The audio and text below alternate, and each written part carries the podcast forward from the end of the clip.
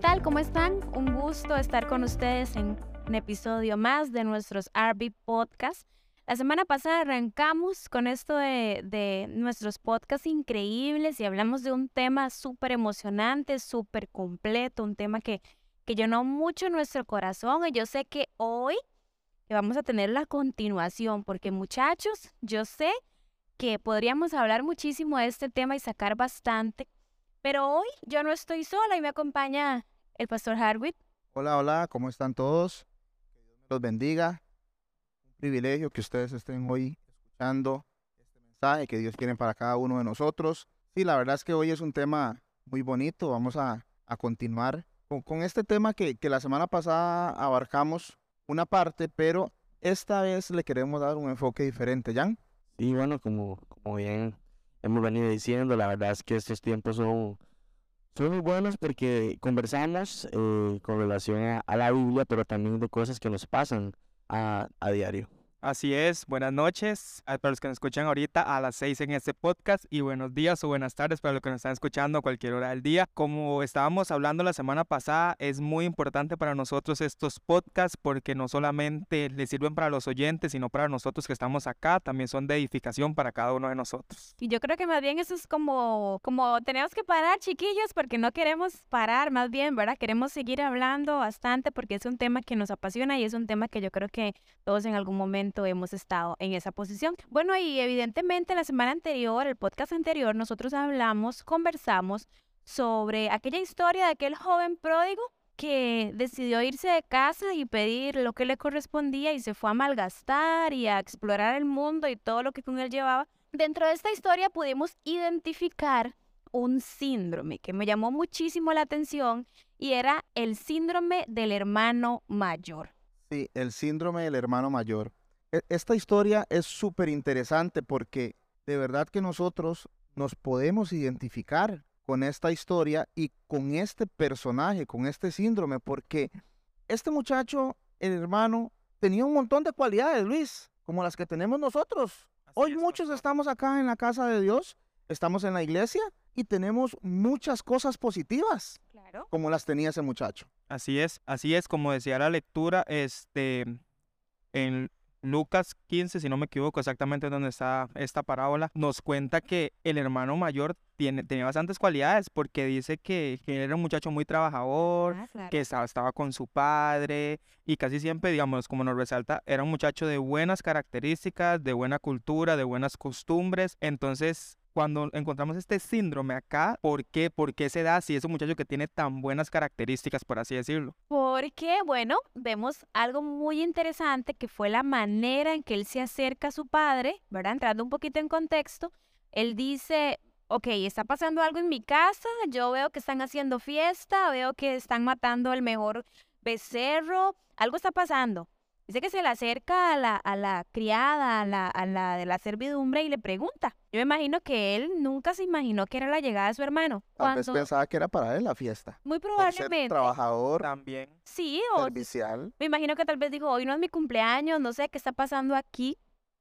Y cuando se topa con la noticia de que era su hermano quien regresaba y que la fiesta de tal magnitud era para aquel hijo que tal vez él podría decir malagradecido, este, irresponsable, vagabundo y muchas otras cosas. Y se da cuenta, estalla en ira, en enojo, estalla contra su papá y le reclama un montón de cosas y comienza a sacar todo lo que hay de dentro de su corazón, que ese es el síndrome del hermano mayor. No tanto, porque como les decíamos, tenía muchas cosas buenas, sino lo que había dentro de su corazón. Ciertamente, pastora, es interesante ver cómo el hermano reacciona ante, ante la llegada de su hermano, el que se había perdido, el que había estado lejos, porque como bien mencionamos anteriormente, el hermano venía de trabajar, el hermano estaba haciendo lo que le correspondía hacer, a diferencia de su hermano menor, este hermano había permanecido en la casa de su padre, ese hermano estaba donde debía de estar, y sin embargo cuando él se entera que su hermano regresa, vemos una actitud de no, donde este hermano no entiende cuál es el sentido, cuál es la razón de celebrarle a alguien que regresó luego de, de no haber estado, de haberse ido bajo las peores condiciones y de haber hecho un montón de cosas que no tenía que hacer, lejos de su casa. Y es interesante porque esto pasa en la iglesia.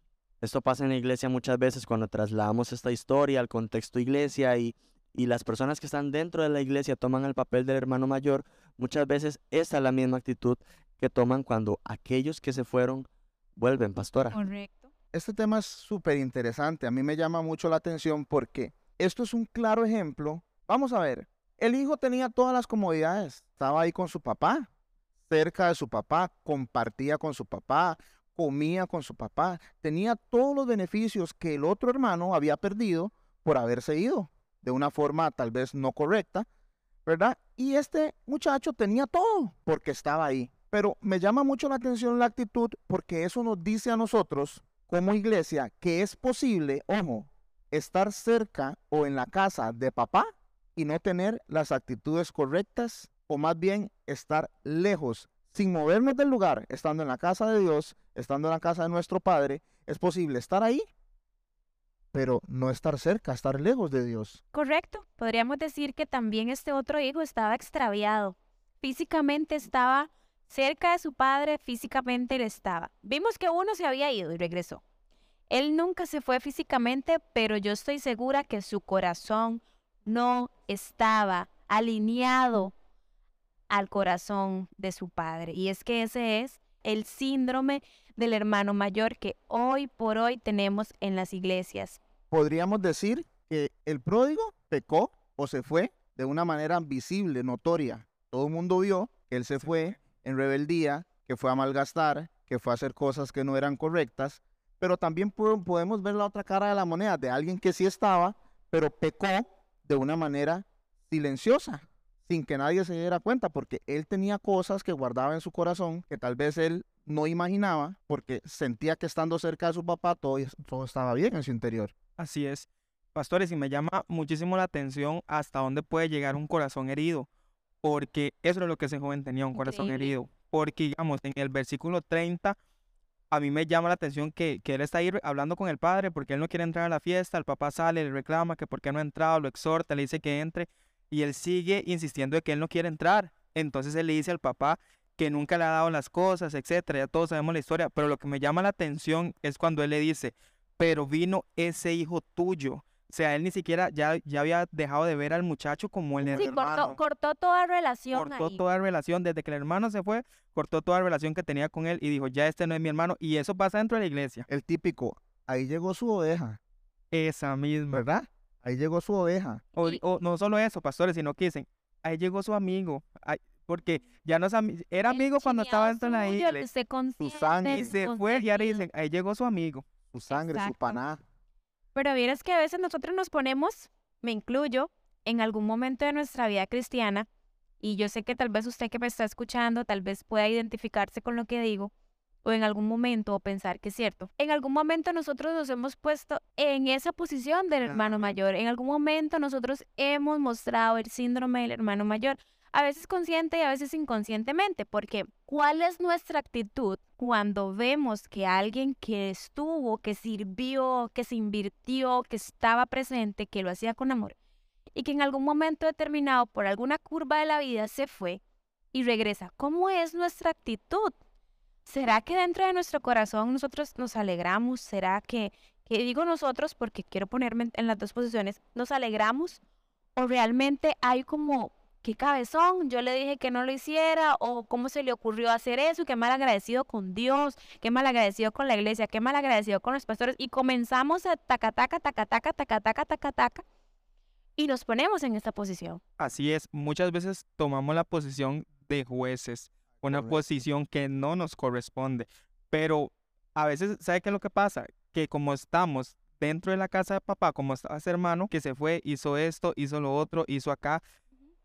Pero que el punto es, ¿Cómo le van a dar lo mismo? exactamente, porque ese es el punto, pastor, que muchas veces dicen, ¿Cómo es que se fue y porque ahora, o porque ahora le volvieron a dar un liderazgo y no lo metieron a un proceso durante tanto tiempo, o porque se fue y ahora vino y, y lo montaron otra vez al altar, ¿cómo es posible? Sin saber el proceso que esa persona tal vez ya había estado pasando por debajo, porque no, porque no todo tiene que sacarse a- a la luz, no todo tiene que ser público, por así decirlo. Sí, la, la, la regla dice, Jan, la norma dice que si alguien viene, esta es una ciudad de refugio. Si alguien se fue por diferentes motivos y regresa a la casa de papá, la regla dice que nosotros, como hermanos mayores, hablando en términos de madurez espiritual, como los hermanos mayores, eh, de- en términos de madurez espiritual, la norma dice que yo tengo que llamarlo, abrazarlo, acogerlo, decirle, vamos para adelante, no ha pasado nada, Dios te perdonó, te redimió, esa es una nueva oportunidad, XY. Pero eso es lo que dice la norma, pero la realidad es totalmente distinta muchas veces, ¿verdad, Jan? Claro, y es que desde que in- inicia la historia vemos como la diferencia principal entre esos hermanos es que uno era mayor y uno era menor. Vemos que el, el menor se va, pero el mayor abandona totalmente no solo su rol de hermano, sino también de hermano mayor.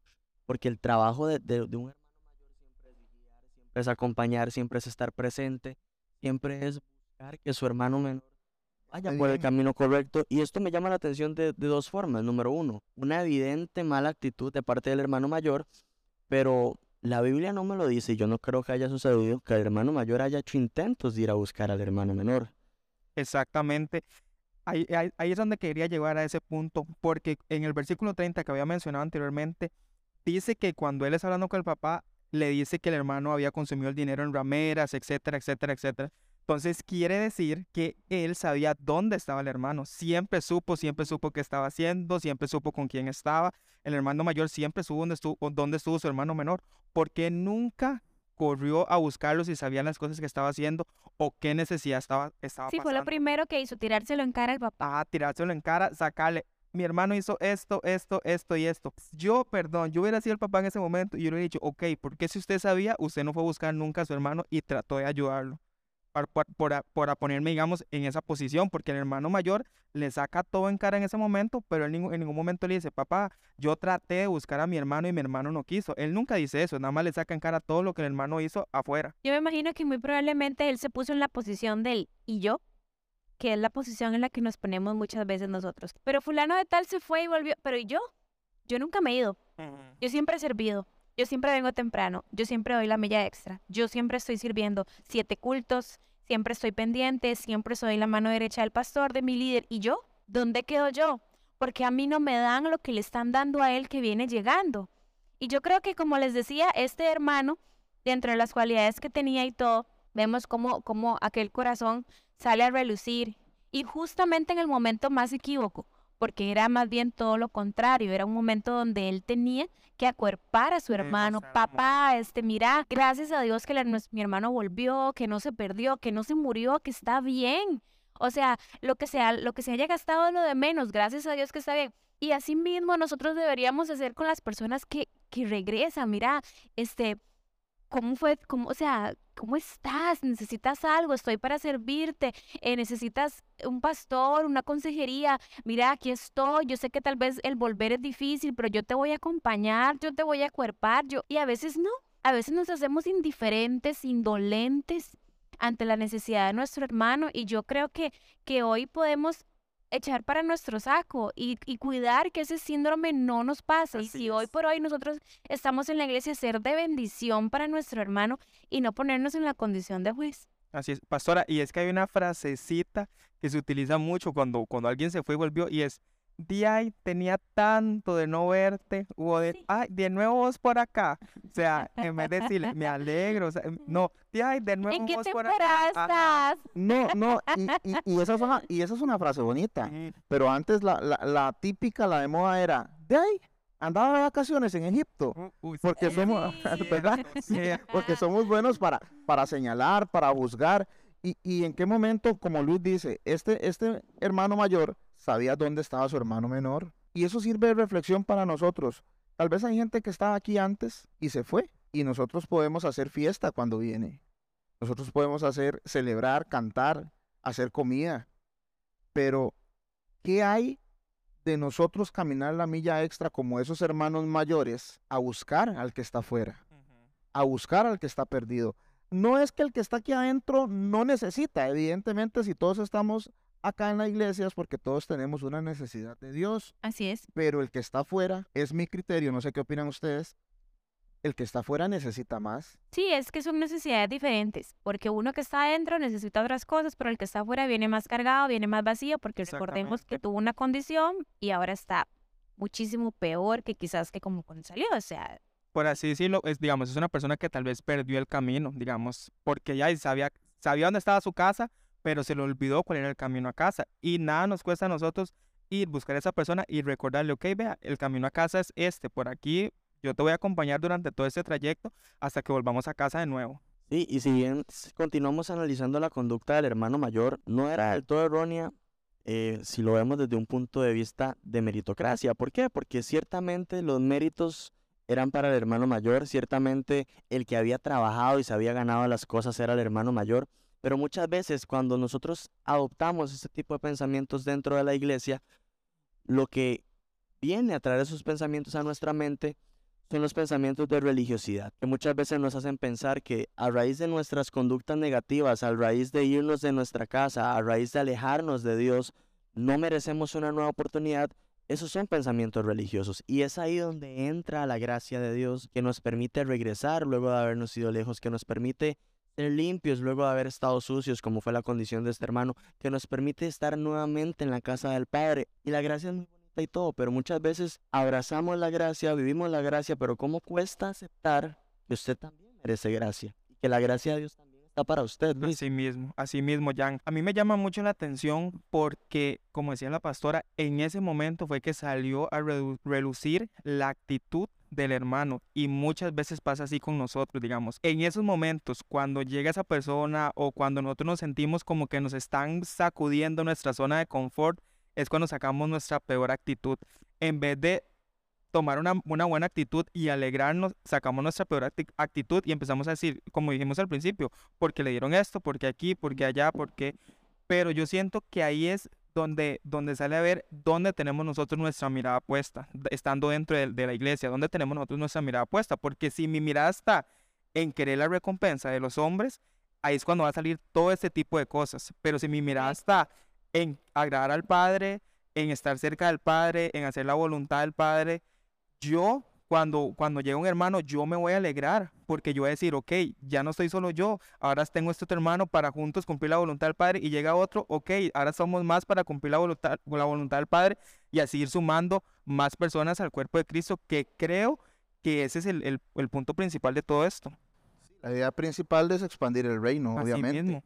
¿verdad? Entre, entre más obreros tengamos, pues la labor es más balanceada, Así ¿verdad? Eh, Exactamente. menos se recargan las labores, pero muchas veces estamos en la casa de nuestro padre y vea, y usted que nos está escuchando, tal vez usted no tiene esa actitud del hermano mayor en esa área, usted no critica al hermano que se fue y que volvió, tal vez usted no habla del hermano, tal vez usted dice, gloria a Dios que el hermano está aquí, pero véalo también desde otro, o veámoslo desde otro punto de vista, hay cosas que usted estando en la casa de su papá, también usted carga y no le permiten desarrollarse, no le permiten crecer, no le permiten activar en un ministerio, porque hay cosas que son el síndrome del hermano mayor, que no necesariamente se da solo criticando a su hermano menor, sino también dejando que en ciertas áreas de su vida sean dominadas por sus emociones, porque evidentemente este muchacho se estaba dejando dominar por sus emociones, la falta de perdón, el rencor, el resentimiento, Amargura. la amargura, la amargura, perdón, los celos, Sí. los celos, los celos. Envidia. celos. Él decía, cómo él se fue, gastó lo que tuvo que gastar y yo que estoy aquí, ¿por qué? Pero bueno, no necesariamente tiene que ser con un hermano menor. Tal vez usted tiene celos, ¿verdad?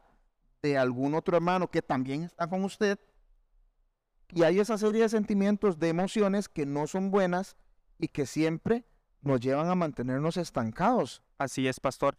Y ahora que usted dijo esto, me hace pensar, no solamente pasa con las personas que entran a la iglesia, sino dentro de los mismos hermanos que ya tienen años Claro. de estar en la iglesia Claro. y están en esa rivalidad del hermano, yo soy, yo tengo más tiempo aquí, yo merezco esto, no, yo tengo más tiempo aquí, yo merezco esto. Dentro de los mismos hermanos que estamos dentro de la misma iglesia. Y aquí voy a una historia que me pasó.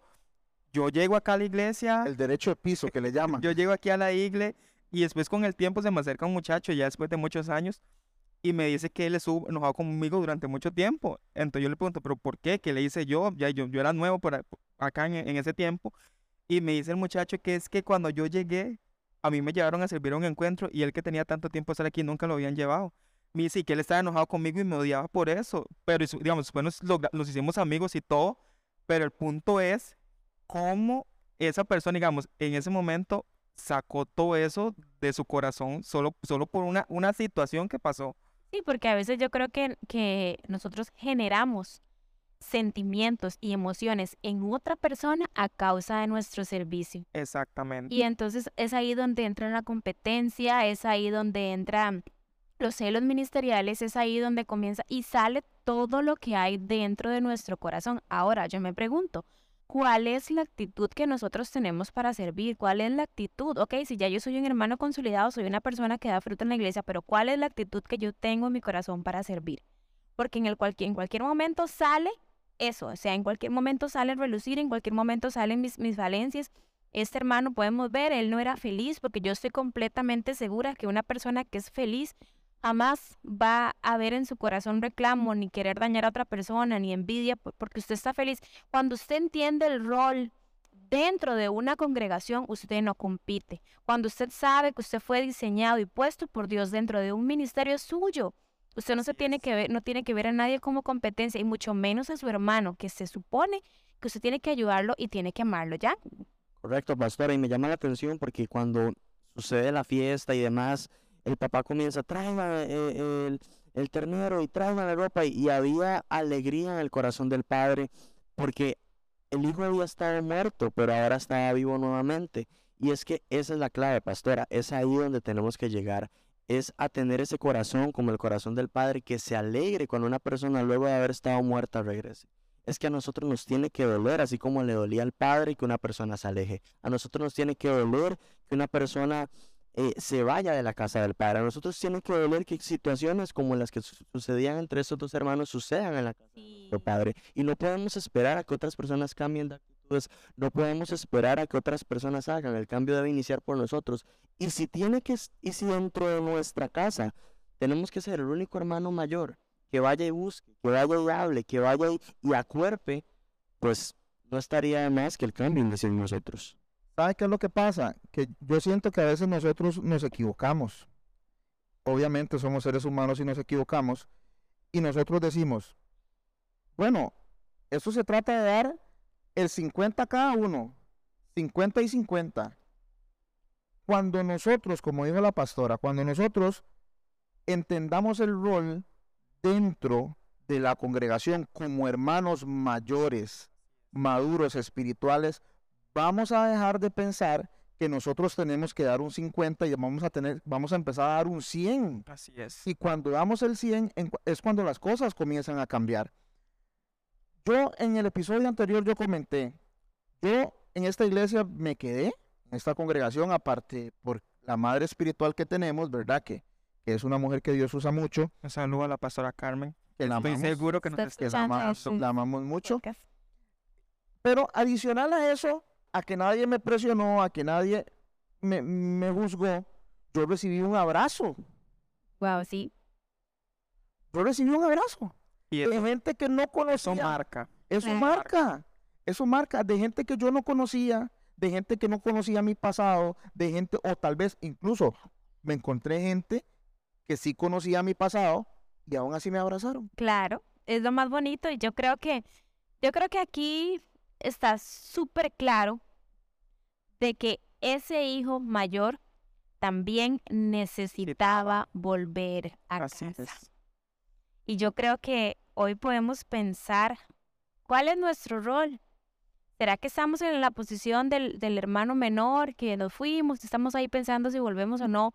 ¿O estamos en la posición del hermano mayor, que estamos, pero que nuestro corazón a veces está muy lejos o de alinearse al corazón del Padre? Yo creo que, que es momento para que nosotros pensemos y digamos, ok, ciertamente dentro de todo lo que estoy viviendo, de todo lo que estoy pasando, yo sé que yo necesito volver. Ok, no me fui, pero mi corazón, mi corazón, ¿dónde está? ¿Será que yo me alegro cuando alguien venga? ¿Será que soy yo la persona encargada de ir y buscar, de poner un mensaje, un texto, un, no sé, un WhatsApp, un Instagram, escribir, mira, no te veo, ¿dónde estás? Hace tiempo no sé nada de ti. ¿Dónde estás, hermano? ¿Qué pasa? ¿Necesitas algo de mí que yo pueda hacer? Tenemos que hacernos sentir así, Luis. Así es. Yo siento que es hora tanto los que han estado afuera, tanto los que estamos dentro, de volver a los brazos de papá, de volver a esos brazos donde podemos tener amor, donde podemos tener misericordia, donde la gracia de- del Padre está con cada uno de nosotros, porque ese es, ese es el punto de todo esto, o sea, el punto es volver a los brazos de papá, porque muchas veces usted puede estar sirviendo dentro de una iglesia, usted puede tener 10 años, 15 años, pero no haber conocido a Dios. Usted puede estar 10 años, 15 años y conocer de Dios, pero durante todo ese tiempo no pudo haber conocido a Dios, porque si usted tiene esa actitud, quiere decir que usted nunca ha llegado a conocer a Dios verdaderamente, porque el que conoce a Dios, o sea, tiene que tener los frutos, tiene que tener, y uno de los frutos más principales es el amor El amor. es el amor. Y si usted tiene amor, usted va a tener perdón, usted va a tener benignidad, va a tener un montón de cosas Exacto. para con los demás. Y esa, y esa es la base de todo. Aquí, aquí muchos necesitamos volver, necesitamos volver, Jan, porque como dijo Luis, estamos en la casa de papá, tenemos privilegios, tenemos muchos años de estar aquí, conociendo, ojo Luis, ojo Jan, pastora, que Dios transforma corazones, viendo milagros de cómo gente que ha entrado aquí con problemas eh, de emociones se ven recuperados al 100% y nos quedamos nosotros como en la línea. No nos atrevemos a dar ese paso y a decir, bueno, si Dios sanó esto en esta persona, yo lo voy a hacer para que Dios lo haga conmigo. O sea, yo voy a dar ese paso extra para que Dios lo haga conmigo. Cuando nosotros cruzamos esa línea es cuando nosotros podemos verdaderamente conocer a Dios como un Dios de amor. Y es que yo creo que esa es la palabra clave, amor. Nos tiene que mover el amor hacia nuestros hermanos, nos tiene que mover el amor hacia las personas que no están, que un día estuvieron, porque duele, un día estuvieron con nosotros, compartieron, sirvieron con nosotros, fueron nuestros compañeros y ya no están. Me tiene que doler, a mí me tiene que doler el dolor de la otra persona. A mí me, yo tengo que sentir tu dolor, yo, yo no puedo ser indiferente, yo no puedo ser indolente, yo necesito ponerme en tus zapatos para poderte entender. Este mensaje de 1 de Juan 4, 20, 21, este verso dice así, quisiera cerrar con esto en este podcast, dice, si alguno dice yo amo a Dios y aborrece a su hermano, es mentiroso, pues el que no ama a su hermano, a quien ha visto, ¿cómo puede amar a Dios a quien no ha visto?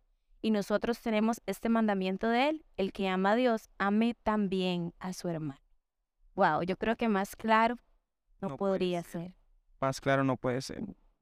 Jan, es tiempo de volver. Realmente, pastor, es tiempo de volver, es tiempo de, de reflexionar, como comenzamos diciendo, y Dejar ese síndrome.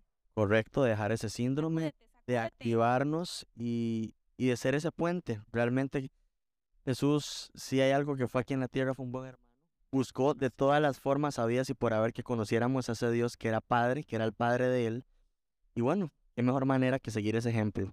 Así y mencionando a Jesús, me gusta mucho cuando Jesús dijo que nos pudiéramos amarnos unos a nosotros como Él nos había enseñado a nosotros amarnos, porque ese es el punto, ese es el punto de todo. Si usted tiene amor en su vida, usted va a tener todo lo que usted necesita para con sus hermanos, para con sus vecinos, para con sus familiares, con todo. Usted lo que necesita es conocer a Dios. tener ese amor y ese es el punto principal de todo.